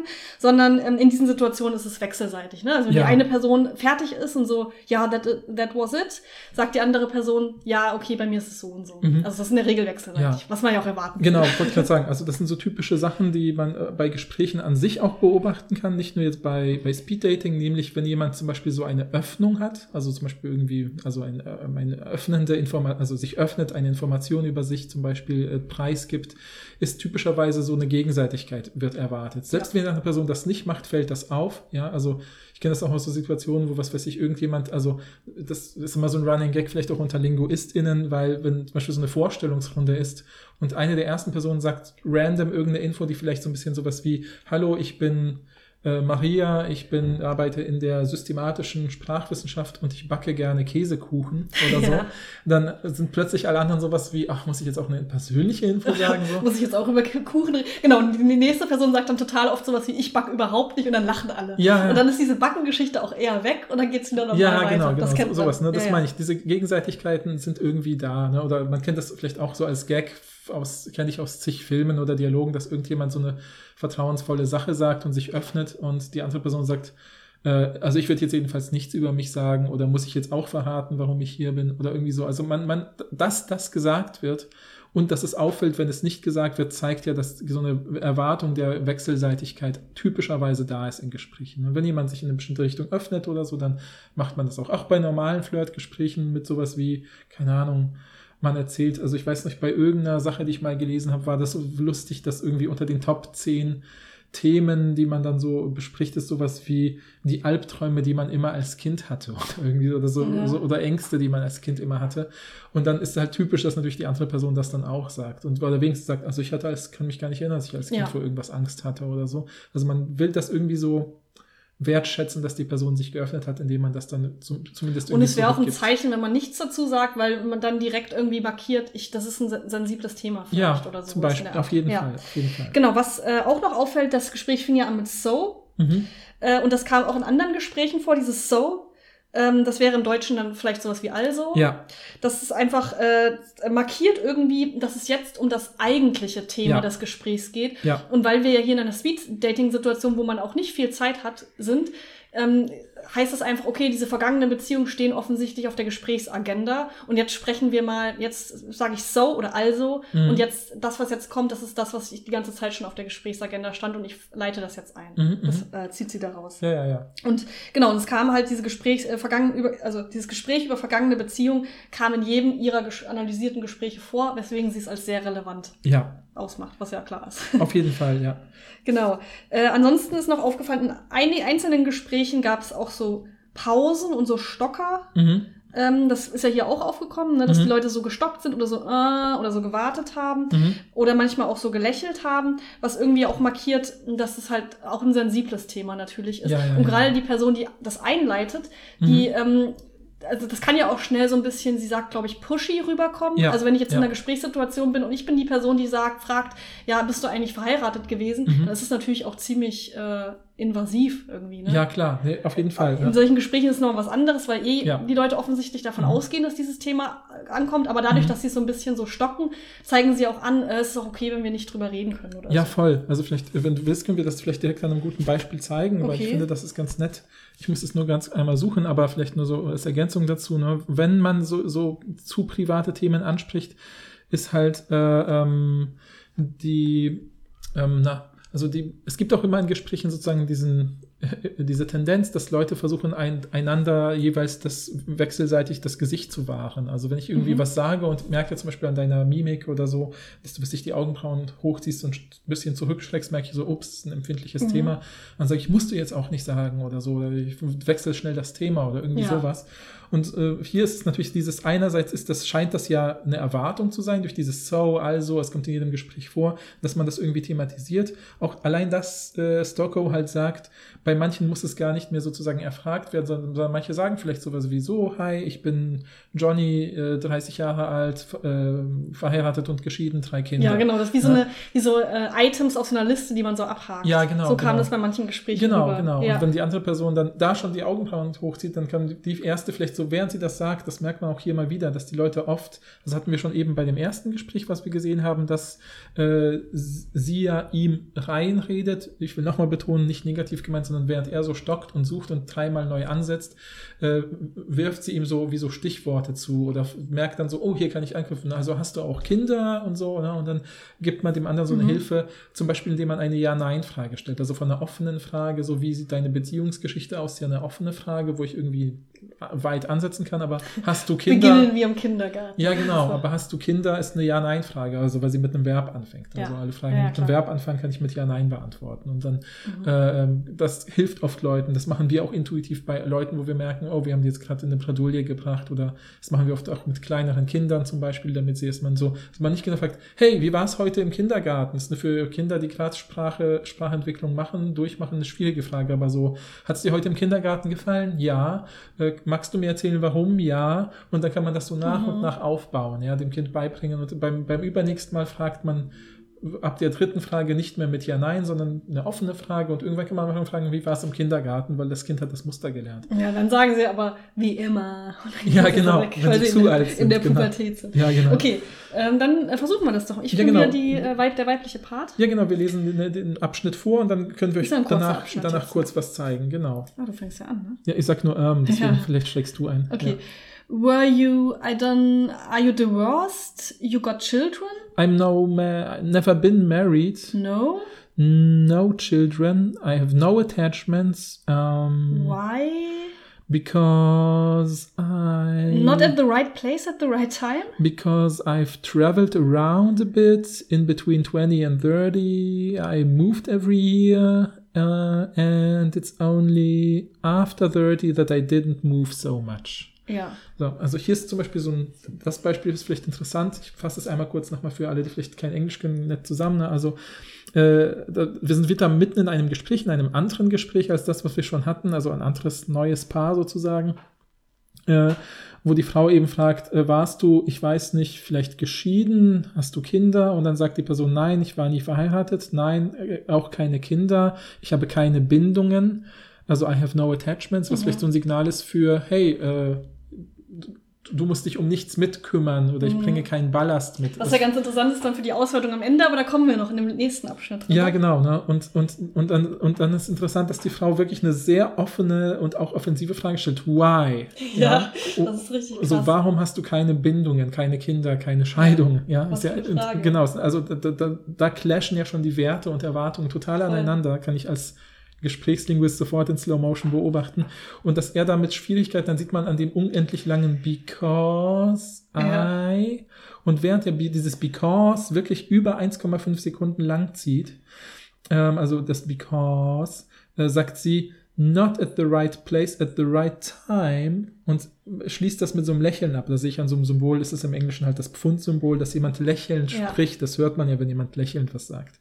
Ähm, at the right time, und das zieht sie auch so lang und bietet es fast so an, als, hey, du kannst jetzt einfach nicken und es ist vorbei. Mhm. Aber in der Zeit hat er, ja, äh, sich was überlegt und hat, setzt dann neu an und sagt, because I've traveled around a bit, also weil ich viel gereist bin, zwischen 20 und 30 bin ich jedes Jahr umgezogen. Das ist I moved every year, macht er so ein bisschen, also mit einer Betonung nach oben, also wie bei einer Frage, um so zu signalisieren, das ist jetzt eine circa Angabe ja. und nicht eine sehr genaue Angabe. Ähm, und dann sagt er, und erst nach 30 bin ich nicht mehr so viel umgezogen. Und was hier eben passiert ist, ne, sie stellt eine super offensive, offene Frage, intime Frage, die zwar im Speeddating eine gewisse Daseinsberechtigung hat, das haben wir ja schon erfahren sozusagen jetzt über den Rahmen der Studie, ähm, die sie vielleicht auch schon in anderen Gesprächen ein paar Mal gestellt hat. Und deswegen kann sie das so raushauen und merkt dann, oh, ich habe den aber jetzt ziemlich in die Bredouille gebracht. Das merke ich an dem 1,5 lang, Sekunden langen Because. Mhm. Und dann versucht sie ihm eben rauszuhelfen mit Not at the right place at the right time. Und er hat währenddessen, er, er nimmt das nicht auf. Also eine Annahme wäre, wenn er das zumindest irgendwie wiederholen würde oder Yes sagen würde. Äh, also oft, wenn man so ein Gesprächsbrocken angeboten bekommt, ist das höflich, das zurückzuspiegeln und zu nicken oder so. Ne? Ja. Aber das macht er nicht, sondern er redet drüber weg und äh, erzählt seine Geschichte. Ich bin viel rumgereist und erst ab 30 habe ich ja. Zeit, äh, mich irgendwo niederzusetzen. Wie sagt man das? Niederzulassen. Niederzulassen, danke, genau. Also hier sozusagen ein Hilfsversuch nach einer sehr offenen, offensiven Frage. Mhm. Äh, wie gesagt, im Rahmen Speed Dating vielleicht nicht so offensiv, wie sie in anderen Kontexten ja. wäre. Ähm, und äh, er, der Gesprächspartner, geht aber nicht drauf ein, sondern behält sozusagen seine, wie soll ich sagen, seinen, seine Stringenz äh, und geht nicht auf ihr Angebot ein. Also hat, vielleicht hat er auch nicht richtig zugehört, weil er sich gerade was überlegt hat in seinem Kopf. Kann auch sein, aber ich würde es tatsächlich auch so deuten, das ist wichtig, schätze ich mal, weil äh, damit markiert man ja so, hey, äh, dieses, ich will es nicht offen lassen. Ich will schon klar markieren, dass das Lebensumstände zum Beispiel ja. sind, die daran schuld was sind. Was ja auch gleich sowas, noch ne? äh, kommt. Aber ja. äh, der erste Punkt, äh, der, also der nächste Punkt, nachdem wir geguckt haben, wie wird das Gespräch initiiert, ist ja, wie sind die Art der Fragen, um überhaupt dieses Gespräch mhm. zu initiieren. Und eine Sache, die da aufgefallen ist, so ein bisschen unabhängig davon, ist, dass es oft am Anfang äh, des Gesprächs so eine Rechtfertigung der TeilnehmerInnen gibt, warum sie überhaupt an Speeddating teilnehmen. Also es mhm. scheint ja irgendetwas zu sein, es ist ja in Anführungsstrichen nicht sagen wir mal, nicht sozial akzeptiert oder nicht so sozial akzeptiert, wie eine Person an der Arbeit kennenzulernen ja, oder so, oder ja. im Supermarkt, keine Ahnung, wo man Leute kennenlernt heutzutage. Ja. Ähm, aber dass ganz viele Leute das Gefühl hatten, sie müssen irgendwie rechtfertigen, warum sie jetzt heute hier sind in Bezug auf, warum nehme ich jetzt das Speeddating. Und was da ganz oft gebracht wird, ist eben, Jobsachen, ne? ich muss lang arbeiten, ich arbeite in einem Job, wo, es, wo nur Männer arbeiten, ich bin aber äh, heterosexuell oder ich wohne in einer Stadt, wo jeder jede, jede jeden kennt, so ja, ja. ungefähr, oder ich habe ein hektisches Leben, weil ich Kinder habe zum Beispiel. Das mhm. ist ganz oft die Rechtfertigungsstrategie, ja. ähm, warum man jetzt diese etwas andere Form des Kennenlernens wählt. Ja, ja, ja. Ja, und dann äh, etwas, was ja hier ähm, oder was, was du schon so ein bisschen angesprochen hast, ist das ganz oft, äh, die, äh, wenn das eingeleitet wird, über vergangene Beziehungen zu reden, dann ist das oft, ist es oft erst eine Ja-Nein-Frage, so nach dem Motto, äh, bist du geschieden? Ist ja hier auch, are you mhm. divorced? Mhm. divorced? You've got kids? Und dann gibt es ganz oft so ein Trail-Off, heißt das im Englischen. Mhm. Ich weiß nicht, wie man das auf Deutsch sagt, aber so ein, so ein Exkurs. Ähm, also nennt man es in der Gesprächslinguistik, wenn man zum Beispiel sagt, wir haben ein Hauptthema, aber wir machen jetzt einen kleinen Exkurs, also wir mhm. ein, machen ein Nebenthema auf und von diesem Nebenthema kommen wir wieder zurück zum Hauptthema. Mhm. Ja, ich dachte jetzt eher, dass damit gemeint ist, dass man so ein bisschen abwartet, ob die Person drauf anspringt und wenn man merkt, springt nicht drauf an, dann sagt man nochmal so was anderes. Oder? Ach so, das meinst du. Ja, okay, aber das ist, ist ja eher so eine, ja gut, das ist diese, diese Redeübergabestellen, die sind ja irgendwie, also wo man, wenn man eine Frage stellt und merkt, die Person antwortet nicht, dann äh, kann man ja noch so ein paar Fragewörter hinterher schieben oder zum Beispiel. Ja, nee, es ist halt ganz oft dieses zum Beispiel, eine Person hat gesagt, ist jetzt nicht hier, ne? Doch, nee. Eine Person hat so gesagt, you've got children as well. Also du hast mhm. also auch, hast du auch Kinder? Mhm. Und damit äh, markiert sie ja, ich glaube, das war die Frau, äh, dass sie, dass die präferierte Antwort darauf ja ist. Also dass so. sie es gerne mhm. so hätte, das dass es ja. ja ist. Deshalb sagt sie as well. Mhm. Und dann ähm, kommt aber nichts schnell ja. und deshalb sagt sie danach direkt or um das so ein bisschen zu neutralisieren. Mhm, mh. Also um zu sagen, äh, es ist aber auch okay, wenn du keine Kinder hast. Ja, ich habe genau. zwar vorher ja, as ja, well ja. gesagt, aber jetzt ist mir aufgefallen, du warst ein bisschen zu lange leise. Also sage ich jetzt oder. Und dann, und ich dachte, das wäre mit Trail-Off gemeint. Das ist so ein bisschen so. Oder nee. Nicht? Nee, nee, es ist egal. Lass uns einfach nicht über diesen Begriff reden, okay. sondern ich, aber ich finde diese Frage nochmal aufgreifen, die du als Beispiel genommen hast. Und zwar dieses, also, weil, ne, also das, was diese Frau sagt in dem Beispiel, sagst, ist ja, have you got children as well? Or, ja. also hast du auch Kinder? Also, ähm, ist natürlich schwer ins Deutsche zu übersetzen, weil dieses as well am Ende äh, äh, ist wichtig, dass es am Ende kommen kann. Ja. Also hast du Kinder wie ich oder nicht? Ja, würde man am Deutschen vielleicht, so könnte ich es auf Deutsch vielleicht übersetzen, um diese Gesprächsdynamik zu simulieren. Und das ist ja interessant, weil die rein, wie soll ich sagen, logische, nur auf die Aussage reduzierte Frage wäre, hast du Kinder? Aber das sagt sie ja nicht. Sie sagt, hast du Kinder wie ich oder have you got children as well? Mhm. Und das ist ja, wie du sagst, damit markiere ich, das ist eine Antwort, die ich bevorzuge ja. oder die wahrscheinlich. Äh, Damit wir eine Gemeinsamkeit hätten. Genau, genau. Und weil aber ich an dem Gesicht und dieses, deswegen packt man solche Dinge gerne ans Ende eines Satzes oder einer, einer Äußerung, weil man während des, äh, so einer Floskel, die man damit noch hinterher schiebt, so wie as well, habe ich Zeit, jetzt dein Gesicht zu lesen. Wenn ich sehe, dass du zum Beispiel den Kopf schüttelst oder ein bisschen die Augen zusammenziehst oder ein bisschen mit dem Kopf zurückgehst, äh, also mit, mit, mit die Gesichtsdistanz erhöht wird, dann merke ich natürlich auch so, okay, ähm, da stimmt was nicht und dann kann ich durch dieses or, or oder oder nicht, auf Deutsch ist es eher dieses oder nicht, was man sagen würde, öffne ich auch die Möglichkeit für, hey, nein, ist auch kein Problem. Also ja, so wie du gesagt hast. Man ne? neutralisiert ne? das genau, genau die genau, Erwartung. Genau. Und ich glaube, dieses Trail-Off ist eher so dieses, dieses, dass man die, den Ton so ein bisschen so abklingen lässt. Ach so, okay. Ausklingen lässt. Mhm. Das ist nichts, das ist so ein bisschen dieses so markieren, du kannst jederzeit reden, ist kein mhm, Problem, ja. bitte setz wieder ein. Ich ja, will dich genau. nicht in eine unangenehme Lage bringen. Ja, sowas ist damit gemeint, mhm. ja. Aber ja, genau, also das ist dieses Gemeinsamkeiten schaffen, ist ein typisches Ding, dass man natürlich dieses, ne, äh, äh also es gibt halt ein anderes Gesprächsbeispiel, das will ich jetzt nicht vorlesen, aber was total lustig ist, finde ich jetzt persönlich, weil die eine, weil die, in dem Fall die weibliche Person super detailliert erzählt, ähm, ich habe drei Kinder, wohne mit denen allein, habe deswegen viel zu tun, es ist super hektisch. Ja. Und wie ist es bei dir? Und dann sagt der Mann halt als allererste Äußerung, ja, fast genauso. Und ich meine, äh, wir können uns alle vorstellen, dass eine alleinerziehende Frau mit drei Kindern eine super special äh, Lebenssituation hat und fast genauso ist natürlich eine völlige Übertreibung, aber das sagt er natürlich nicht, weil er doof ist, sondern weil er höflich sein will und sagen will, hey, wir haben eine Gemeinsamkeit, ich habe auch Kinder und kann mir diese Hektik vorstellen oder so. Und natürlich, wenn die Person dann ins Detail geht, merkt man es nicht genau so, mhm. aber damit ist ja schon mal so eine Nähe hergestellt, so mit, hey, ich bin vertraut mit deiner Art der Situation des Lebens und damit ist ja schon mal so ein, ein Schritt aufeinander zugetan. Ne? Genau. Also das passiert einfach oft, ne, dass man so eine Ja-Nein-Frage stellt und das aber irgendwie mit bestimmten Wörtern einfach ein bisschen framed, wie hätte man es gerne und dann aber auch der Person auch ein Angebot macht, ey, ist okay, wenn es anders ist. Eine andere Sache, die ähm, aufgefallen ist, ist, dass man, dass die, die Beziehungsfrage oft anknüpfend ist an etwas, was vorher schon gesagt wurde. Ja. Also sowas wie You are divorced, then. Also dieses then zeigt mhm. ja an, ich ähm, habe mir irgendwas gemerkt, was du vorher schon ja. gesagt hast, sowas wie die Person hat vorher gesagt, ich wohne alleine in, in einem großen Haus oder so. Ja, und dann hat die Person assoziiert, ah, wahrscheinlich ist sie dann, äh, geschieden und Ja, der, genau, der, der, der Partnerin Partnerin ist ausgezogen. Genau. Ja, Ja. ja, und vielleicht auch interessant ist, es gibt immer so, so mh, das nennt man auf, in, auf Deutsch in der Linguistik Kollokationen, also Themen, die oft bei Themen oder manchmal auch einzelne Wörter, aber Dinge, die oft beieinander thematisiert und das ist hier ganz klar Ehe und Kinder. Immer, ja. Also immer, wenn jemand über Ehe spricht, werden auch Kinder typischerweise thematisiert. Also ich bin zwar verheiratet oder war verheiratet, habe aber keine Kinder oder ich habe Kinder, aber ich war nie verheiratet oder so. Das heißt also, auch wenn die Leute sozusagen ein absolut äh, sozusagen vielleicht nicht heteronormatives, also erwart sozusagen das als Norm geltende in unserer Gesellschaft äh, Familienverständnis haben, wird es in Gesprächen immer als Norm gesetzt und markiert, Ja. indem man eben, wenn man nach Kindern gefragt wird, fragt man auch nach dem Heiratsstatus, wenn man nach Heiratsstatus fragt, wird man auch automatisch auf die Antwort auf Kinder kriegen Ja. und so. Und das Also erwarten auch alle. Also sie haben dann auch eine Antwort parat, warum hast du denn keine Kinder, obwohl du zwei Genau. Jahre verheiratet warst. Ja, ja, also ähm, es ist schon so, dass das ganz klare heteronormative Familienmodell in allen Gesprächen vorkam genau. eigentlich. Ja, ja, ja, genau. Und das ist ja interessant. Also auch mit der Art, mit der Selbstverständlichkeit, wie eins ans andere geknüpft wird, wird Ja. halt gezeigt, so, okay, das sind Sachen, die zusammengehören. Das ist fast wie so eine,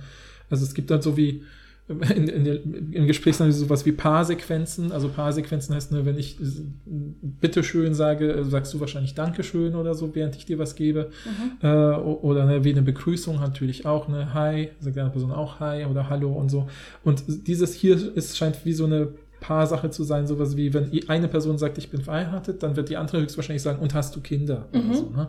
äh, Genau. Also das ist ganz typisch, dass die, dass das wie so ein Spiel ist, was ganz klar ist. Genau, diese Kategorienpaare, die immer zusammengehen bei diesen Gesprächen. Ja, Äh, ja, und den letzten Aspekt, den sie sich angeschaut hast, außer du hast da noch was zu sagen, sind diese rechenschaftspflichtigen Ja, Beziehungshistorien. ja, ja, das ist ja. auch sehr interessant und das kommt ja hier auch total gut raus. Mhm. Und das finde ich total interessant, weil äh, wenn man, hätten wir den Text jetzt nicht gelesen und man hätte so gefragt, welches Bezie vergangene Beziehungsmodell ist problematisch, wenn Mhm. du eine neue Person kennenlernst. Mhm, Ne? Also mhm. Und du lernst ja neue Personen kennen und da gibt's ja immer so Sachen, wo du das Gefühl hast, ah, die andere Person könnte da komisch drauf reagieren, wenn ich dir das erzähle. ja, Und man hätte, man würde, also ich denke mal, viele Leute würden denken, dass bei Beziehungen, dass das was mit, äh, mit Ballast zu tun hat. Also, Ja. dass die das Gefühl haben, wenn ich geschieden bin, ist das erstmal was Schlechtes, weil Leute dann denken, ich äh, habe versagt, was ja nicht stimmt natürlich, aber dass das so das Klischee ist, dass man das Gefühl hat, man muss das rechtfertigen, dass man geschieden ist. Oder dass zum Beispiel Kinder eher äh, als negativ da, also wahrgenommen werden, weil das ja eine Art von Ballast in Anführungsstrichen, das hört sich so fies Mhm, an, ich meine das mhm. auf keinen Fall so, ne? Aber das, ich denke mal, das wäre das Klischee, dass man das denken würde, dass das die rechenschaftspflichtigen Beziehungsmodelle sind. Mhm. Aber es ist genau das Gegenteil. Also das, was in den Gesprächen aufgekommen ist, ist, dass die Art von früheren Beziehungen, äh, die man, wo man rechen, wo man das Gefühl hat, man muss der anderen Person Rechenschaft schulden, ist, wenn man nicht verheiratet und keine Mhm, Kinder mhm, hat. Dann mhm. hat man das Gefühl, man muss das irgendwie rechtfertigen, wie das in diesem Gespräch war mit, ja, ja, ja. ähm, okay, du hast keine Kinder, du warst nie verheiratet und dann sagt die Person sofort, ja, äh, weil ich viel, bin viel umgezogen, bin viel gereist, ich hab, bin, war noch nicht gesettelt, aber jetzt bin ich gesettelt. Also da merkt man ja total, die Frau findet das erstmal merkwürdig, dass der noch nie verheiratet war Ja. und der Typ reagiert dann sofort drauf und denkt sich, ja, äh, okay, die findet das Ja. nicht so gut, ich muss sofort irgendwas erzählen, warum das so war. Ah, Reisen, Reisen hört sich immer gut Ja. an. Also ich würde das nur sagen, also Rechenschaftspflichtigkeit ist auch so eine äh, Lingu gesprächslinguistische Kategorie. Also es Ah, gibt in okay. Gesprächen ganz oft einfach, also das nennt man auf Englisch Accountability. Also so, da ist etwas, steht quasi, ne, wenn man rechenschaftspflichtig, kann man auch sprachgeschichtlich sich quasi überlegen oder Accountability, wenn man an Konten denkt, da ist etwas auf dem Konto oder auf der Rechnung, was noch unbezahlt ist. Und bevor das nicht be- bezahlt wurde, können wir den Rest der Operationen nicht durchführen, sozusagen. Ja? Mhm. Und es gibt in vielen Gesprächen gibt es einfach Accountabilities, also so oder Rechenschaftspflichtigkeiten, zum Beispiel ganz banal, wenn man zu einem äh, Arbeitstermin zu spät kommt, dann ist was ist das Erste, was man sagt, ah, sorry, der Bus hatte Verspätung Ja. oder so, es tut mir total leid, was Privates ist dazwischen gekommen. Ne? All diese Dinge äh, sind, sind da und das geht bis hin zu so, was ich eben, wenn mein Chef mich ins Büro ruft, und dann äh, sagt, kannst du mal äh, um eins da sein? Dann gehe ich da hin und dann macht er mit mir den üblichen Smalltalk so, weil wir uns jetzt länger nicht gesehen haben. Und nach einer halben Stunde sagt er, ja, das war eigentlich schon alles, dann fühle ich mich komisch. Dann habe ich das Gefühl so, äh, also bin ich jetzt nur, nur dafür hergekommen. Also, weil die Rechenschaftspflichtigkeit ist, ich habe extra deine Zeit jetzt beansprucht in einem Arbeitskontext, in einem Arbeits ähm, auch Machtverhältnis. Und deswegen erwarte ich jetzt eine Aufgabe. So, ich will eine verdammte Aufgabe bekommen als Mitarbeiter, wenn ich schon hier bin und nicht nur einfach erzählen, wie es mir geht oder so. Ne? Also das sind so die äh, typischen Sachen, bis hin zu so Alltagskleinigkeiten wie, keine Ahnung, äh, man kommt äh, vom was weiß ich, vom Einkaufen zurück, dann sagt man ja auch als erstes, äh, äh, war nichts im Briefkasten, hab alles gekriegt. Warum sagt man das? Die Person hat ja gar nicht danach gefragt. Naja, weil das die Rechenschaftspflichtigkeit eines Posteinkaufsgesprächs ist, also eines Nacheinkaufsgesprächs. Mhm. Ne, Habe ich alles gekriegt? Äh, und typischerweise guckt dann eine Person in den Briefkasten. Also es gibt immer so Dinge, die klar sind, die müssen jetzt abgearbeitet werden, so gecheckt, abgecheckt werden auf so einer Checkliste sozusagen. Mhm. Und ich meine, es gibt hier auch ein total gutes Beispiel genau für diese äh, Sache, die du ja beschrieben hast, ne? dass man einerseits bei diesen Gesprächen denken würde, kein Ballast, ist vielleicht wichtig bei äh, Speed Dating 30 bis 45 und vielleicht auch sowas wie Flirten und Flirtinteraktionen.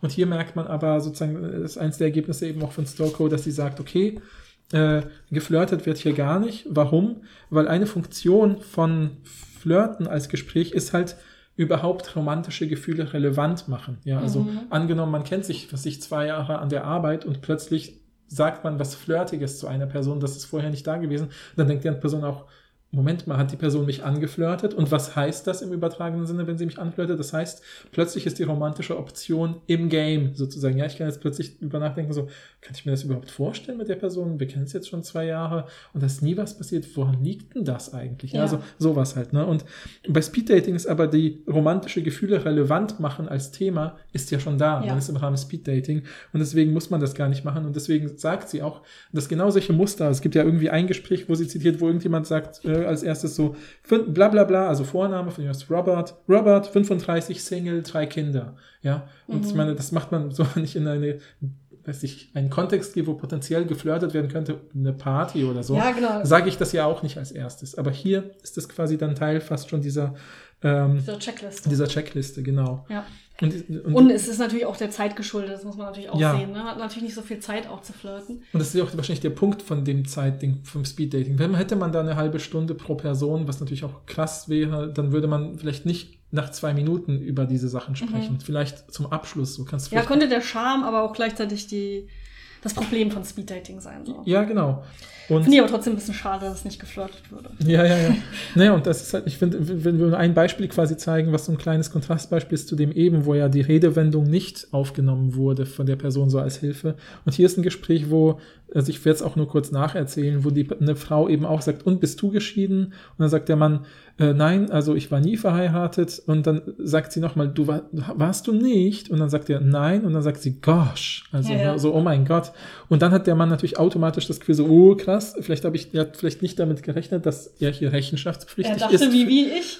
Ja. Da, dass er gut dasteht, weil er noch ja. nicht verheiratet war. Ja, genau. Und er sagt dann eben, ähm, äh, also ich äh, war schon in ein paar Beziehungen, wo ich wirklich auch das Gefühl hatte, dass es in diese Richtung geht. Es hat aber nie wirklich funktioniert und da macht er auch immer diese ganzen Zögerlichkeiten und Pausen und Betonungen, die halt ihr signalisieren, so, äh, wow, das war jetzt zu krass, er ist überfordert. Und deswegen sagt sie halt eine Redewendung, so wie vorher die der Person da oben sagt, zur falschen Zeit, äh, nie zur richtigen Zeit am richtigen Ort gewesen, ja. was die Person nicht aufnimmt. Aber hier sagt sie halt, the wheel dropped off, also ein, das Rad ist abgefallen. Also so nach dem Motto, da gab es irgendeinen Unfall inzwischen. Es ist halt einfach eine Redewendung, die bedeutet, man hat einen Wagen mit vier Rädern, der rollt ganz normal. Plötzlich fällt ein Reifen ab und dann geht's nicht mehr voran. Und dann sagt, äh, sagt er, yeah, well, the wheel dropped off. Also er nimmt ja. es nochmal auf und wiederholt es äh, und sagt nochmal danach, yeah, absolutely. Also ist wirklich offensichtlich sehr dankbar für diese Hilfe und dass er nicht weiter mhm. sich da hinein verstricken muss mhm. und sowas. Ne? Genau, und das ist halt auch auffällig. Äh, zum einen, dass das primär Männer betrifft. Also Männer, die nicht verheiratet und keine Kinder haben, stehen bei Frauen erstmal schlechter da. Mhm. Ähm, ich gehe davon aus, das hat mit so Klischees zu tun, dass die dann denken, okay, der Typ ist nicht bindungsfähig, würde ich mal schätzen. Ja, ja, das ist das Klischee, was dahinter ja, ja. sagen sie nicht so. Ähm, aber das scheint erstmal die, die, das Beziehungsmodell zu sein, wo du Rechenschaft ähm, bist. Ja.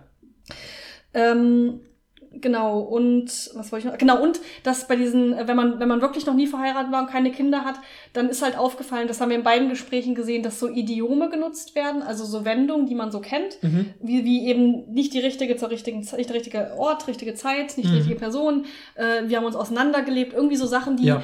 Man schon tausendmal gehört hat, die natürlich gut funktionieren, weil sie schwer zu widerlegen sind Ja. und weil, weil sie irgendwie kulturell etabliert sind, so als Redewendung. Ja, Und deshalb ist es halt witzig, dass die immer so auftauchen. Also sowohl absolut, ja. äh, bei der Person, die irgendwie versucht zu helfen, als auch bei der Person, die sich selbst irgendwie verteidigt, Ja, fällt das halt auf, dass diese Wendungen oft vorkommen. Also ich will, und äh, das will ich auch wieder ein bisschen so allgemein äh, sagen, ähm, vielleicht auch als Hinweis, falls ihr jemand seid, der schlecht aus Gesprächen oder sich in Sachen verstrickt, ist eine typische Strategie in allen Gesprächen, um sozusagen ein Thema zu beenden, ist mit einer Redewendung oder mit einer etablierten, also einer etablierten Redewendung, So eine Phrase, Phrase, ja. genau, irgendwie das ab, äh, irgendwie so, so, so, so einen Abschluss zu finden. Also wenn man so Gesprächsanalysen macht, zum Beispiel auch bei Kunstgesprächen, wenn dann jemand sagt, also du findest das also gut, ja, also ach, ich kann damit gar nichts anfangen und dann sagt irgendjemand sowas wie, ja, äh, Geschmack, wie, wie, wie Über Geschmack lässt Genau, sich über streiten Geschmack oder lässt- lässt sich nicht ja, streiten. genau, je über, wenn jemand sagt, ach ja, über Geschmack lässt sich nicht streiten und dann sagt er nur so, ja, genau, und dann ist das Thema beendet. Ja. Ja, das sind so typische so Sachen. beenden Sachen. Genau, Ja. also immer wenn man auch so, das ist auch manchmal unangenehm. Also vielleicht kennt ihr das auch. Also ich kenne das auch aus anderen Gesprächsanalysen.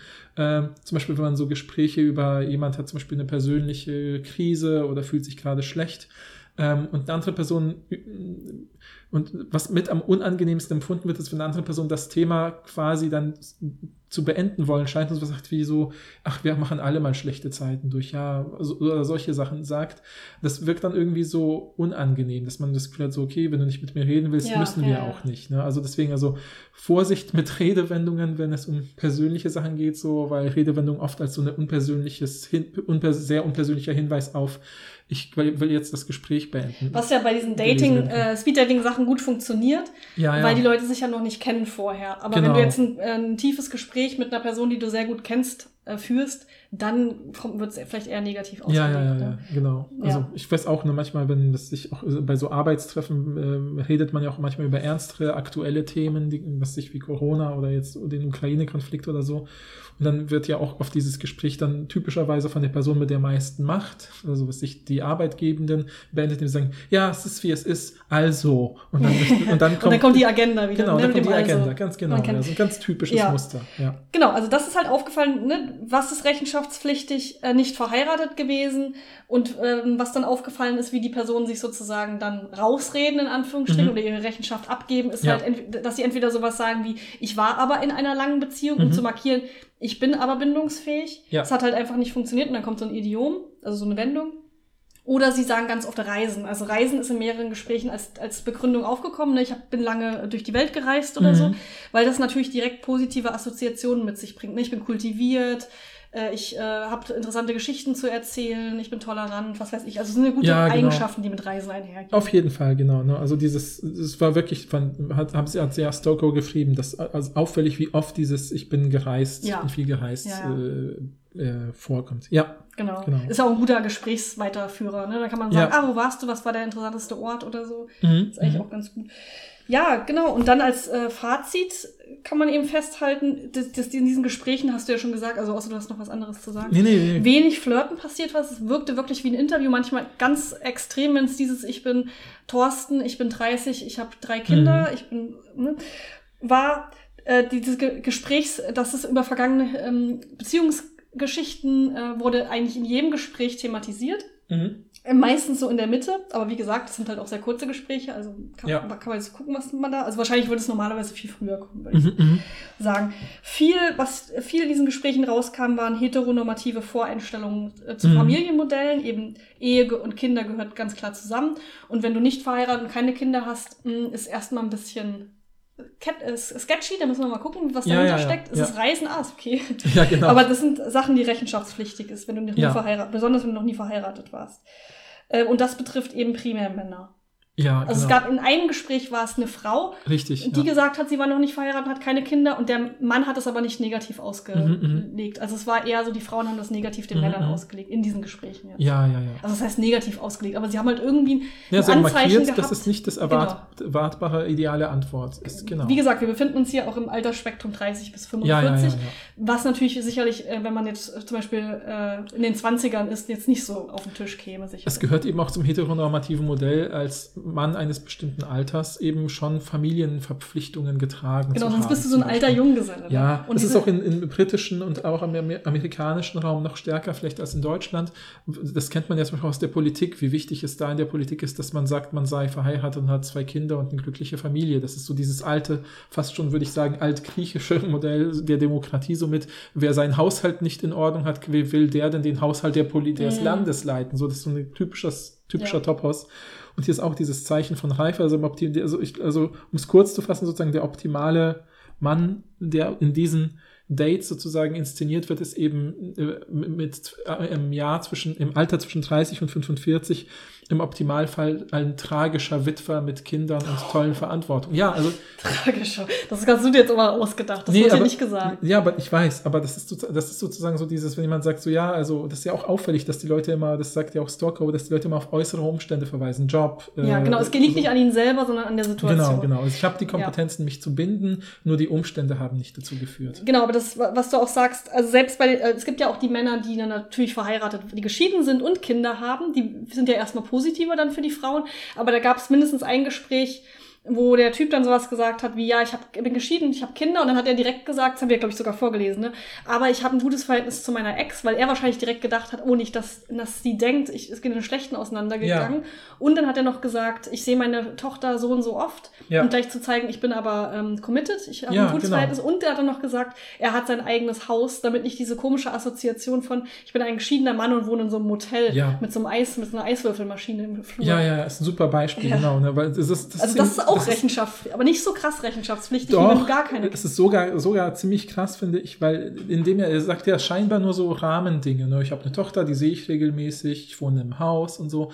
Das sind ja Sachen, die man ganz schnell sagt. Also ich würde intuitiv sofort wissen, das ist jemand, der ist erfahren in solchen Gesprächen. Der hat schon mehrfach solche Gespräche geführt und weiß genau, welche Sachen. Mhm. Und da hat sie natürlich nicht manipulativ, sondern der hat halt immer wieder ge naja, oder gemerkt. das ist halt das vorletzte Gespräch in diesem Abend. Ja, genau. Sowas, genau. Und allein durch diese, das sind ganz kurze Infos, die aber sofort ein Riesenbild zeichnen, wo man sofort weiß, äh, genau wie du sagst, ne, eben nicht irgendwie weiß nicht, wie man die Boxershorts bügelt oder so, ja. sondern eben ja, eigenes Haus. Bügelt denn seine Boxershorts? Also, Keine Ahnung. Was ist das denn jetzt ich hergekommen? wollte nur ein, ich habe nur einen möglichst ich habe mir einen verantwortungsvollen Hausmann vorgestellt. Ja, und da weißt der hat eine Boxershorts gebügelt. Weißt, wisst ihr ja auch, was Paul immer am Sonntag macht, ne? Ja, Genau. Und auf jeden Fall, ne, also genau, so also ist ein tolles Beispiel, weil genau diese, da zeigt sich diese Accountability oder Rechenschaftspflichtigkeit halt in so ganz kurzen äh, genau. Informationen wird da ganz viel mitvermittelt. Da zeigt die sich auch, aber wir haben trotzdem das Fazit, wo es besonders wichtig ist, ist bei äh, Single-Männern, die nie verheiratet waren. Mhm. Die sind besonders rechenschaftsschuldig. Und da, das, was er gesagt hat, ja auch, weil er ja verheiratet war, aber das es wird ja nicht so negativ ausgelegt, mhm. wie überhaupt noch nicht verheiratet ja. zu sein. Das ist ja also für mich sehr überraschend gewesen. Ich weiß nicht, wie es dir ging, aber ich hätte auch geschätzt, dass äh, geschieden erstmal eher negativ ankommt. Aber mhm. vielleicht bin ich auch erst gerade am, am, am Rande der, bin ja erst 30 geworden vor kurzem. Vielleicht bin ich noch, muss ich noch ein bisschen ja, ja, Jahre auf genau. den Buckel nehmen, damit ich das hier nachvollziehen kann. Ja, ja. ja. Nee, ist doch lustig, weil dieses eine Gespräch, wo ich was ich vorgelesen habe, wo ja eben der Mann merkt, so, ups, ich bin ja, es ist ja gar nicht so toll, wenn ich unverheiratet und äh, kinderlos ja. bin, äh, wo die Frau dann irgendwie Gorsch sagt und er dann irgendwie sich erklärt und sie mit dieser tut mir sehr leid für ihn. Ja, ja, mit dieser The Wheel Dropped oft Redewendung aushilft. Das ist ja total lustig, weil das Gespräch dann weitergeht in so ein fast gemeinsames Lachen, wo sie halt ganz viel lacht und er sagt, äh, ja, ich weiß, also ich hake hier keine einziges dieser Kästchen ab, was dazugehört. Mhm. Was ja lustig ist, weil er damit ja total transparent macht, welches Muster erwartet wird oder dass er es jetzt verstanden hat. Und während sie so ein ganz lang, langgezogenes lachendes Tragic sagt, also wie tragisch das ist, sagt er, ja, I know, this is terrible. Und dann lachen sie beide gemeinsam. Ne? Also ich weiß, es ist schrecklich, war nie verheiratet und hatte keine Kinder. Äh, und sie lacht und sagt tragisch. Ne? Aber ich finde es trotzdem sehr unangenehm. Ja, ja. Ich drüber genau. nachdenke, wie das Gespräch abgelaufen ist. Aber dieses Lachen zeigt ja wiederum, sie versuchen es wieder einzufangen und hier gegenseitig ja. ihr Gesicht zu wahren. Ne? Er sieht ein, oh krass, ich bin dumm und habe ein Muster nicht durchschaut, so und mhm. jetzt durchschaue ich es aber und sie kann drüber lachen und äh, überzieht es halt total mit solchen einem Wort wie tragic. Aber ich denke, die werden sich, die werden sich hinterher nicht, äh, nicht nochmal daten. Oder? Ja, ja, genau. Ich glaube auch nicht. Okay. Aber trotzdem, äh, also es geht ja, aber sie bewahren ihr gegenseitiges Ja, Gesicht ja, ja, und können da heil aus der Sache rausgehen, ohne dass sie leiden, dass sie denken. Niemand so, musste weinen. Genau, die, Per- die Personen können rausgehen und denken, okay, diese Person hat eine völlig andere Erwartung gehabt als ich. Damit ist ja schon mal gut. Das, da hat das Speed Dating auch auf beiden geholfen. Seiten nicht, genau. Genau, zu sehen, dass wir nicht passen. Ja, Ja. Also ich finde, das war, es war wieder ein total schönes Beispiel, was Gesprächsanalyse alles bieten kann an Mhm. Erkenntnis über Menschen. Und das zeigt auch wieder einen der Gründe, warum ich in meinem Studium irgendwann gemerkt habe, Psychologie untersucht gar nicht das, was ich will, aber Linguistik umso Mhm. mehr. Also war, war wirklich so. Ne? Also ich habe ja wirklich äh, parallel irgendwie das studiert, habe irgendwie gemerkt, ja krass, ey, Sprachwissenschaft ist eigentlich genau das, was mich interessiert. Das sind die Fragen, die, und die haben auch eine Methode, die, ich meine, ich bin eh interessiert an Sprache und Sprechen und Kommunikation und bin ich natürlich in diese Richtung gegangen.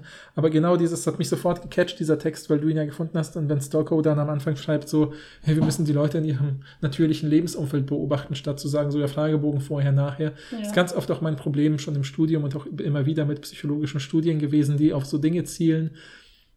Also ich bin ja ein Fan von empirischen Studien und von diesem Arbeiten und ich, es gibt zig Sachen, die total gut zum Beispiel über so Selbsteinschätzungsfragebögen getestet werden können, gerade wenn sie mehrfach erprobt sind und so. Ähm, aber es gibt auch Dinge, wo ich denke so, ja, das ist jetzt aber voll der mega Aufwand und mit einer Gesprächsanalyse hätte man es halt. Ja. ja. Und das ist halt, finde ich, äh, eine Sache, die cool ist. Also- Voll. Also, schreibt uns gerne, äh, haben wir euren Drang nach Gesprächsanalyse befriedigt oder möchtet ihr es jetzt erst recht äh, noch mehr hör Ja. hören? Ihr könnt uns ja auch total gerne äh, schreiben, sowas wie, mich würde Gesprächsanalyse total interessieren. Guckt doch mal, ob ihr irgendwas findet in Richtung Jobinterviews, was weiß ich, Mhm. Therapiegespräche, was darf man wahrscheinlich nicht, ne? Mhm. ähm, oder Arzt, Ärztin-Patient-in-Gespräche Ja, gibt's das aber schon gibt's, zum Beispiel. Oder diese Uni-Sachen, die wir rausgefunden haben, diese Nachbarschaftsstreitigkeiten. Wenn es da irgendwas gibt, schreibt uns gerne. Wir machen total gerne. Paul Ja. brennt da ja eh für. Ich finde es jetzt langsam auch sehr interessant. Ja, Ähm, und dann können wir total gerne nochmal eine Folge dazu machen. ja, also vielen und falls, Dank. ihr, falls so. ihr natürlich auch Erfahrung mit Speeddating habt, äh, habt ihr auch das Gefühl, das sind genau diese Fragen, die da passiert sind? Oder Mhm. seid ihr vielleicht eher älter oder jünger als diese Zielgruppe Mhm. und spielen da andere Sachen eine Rolle? Falls ihr das mit uns teilen wollt, würden wir uns natürlich dafür interessieren. Also mein Eindruck ist auch übrigens noch, um meinen letzten Nachtrag zu machen, ne? also weil du, ich bin ja ein bisschen älter als du und ich, ich habe auch viele FreundInnen in diesem Altersbereich und die sind voll oft auch, dass sie sagen so,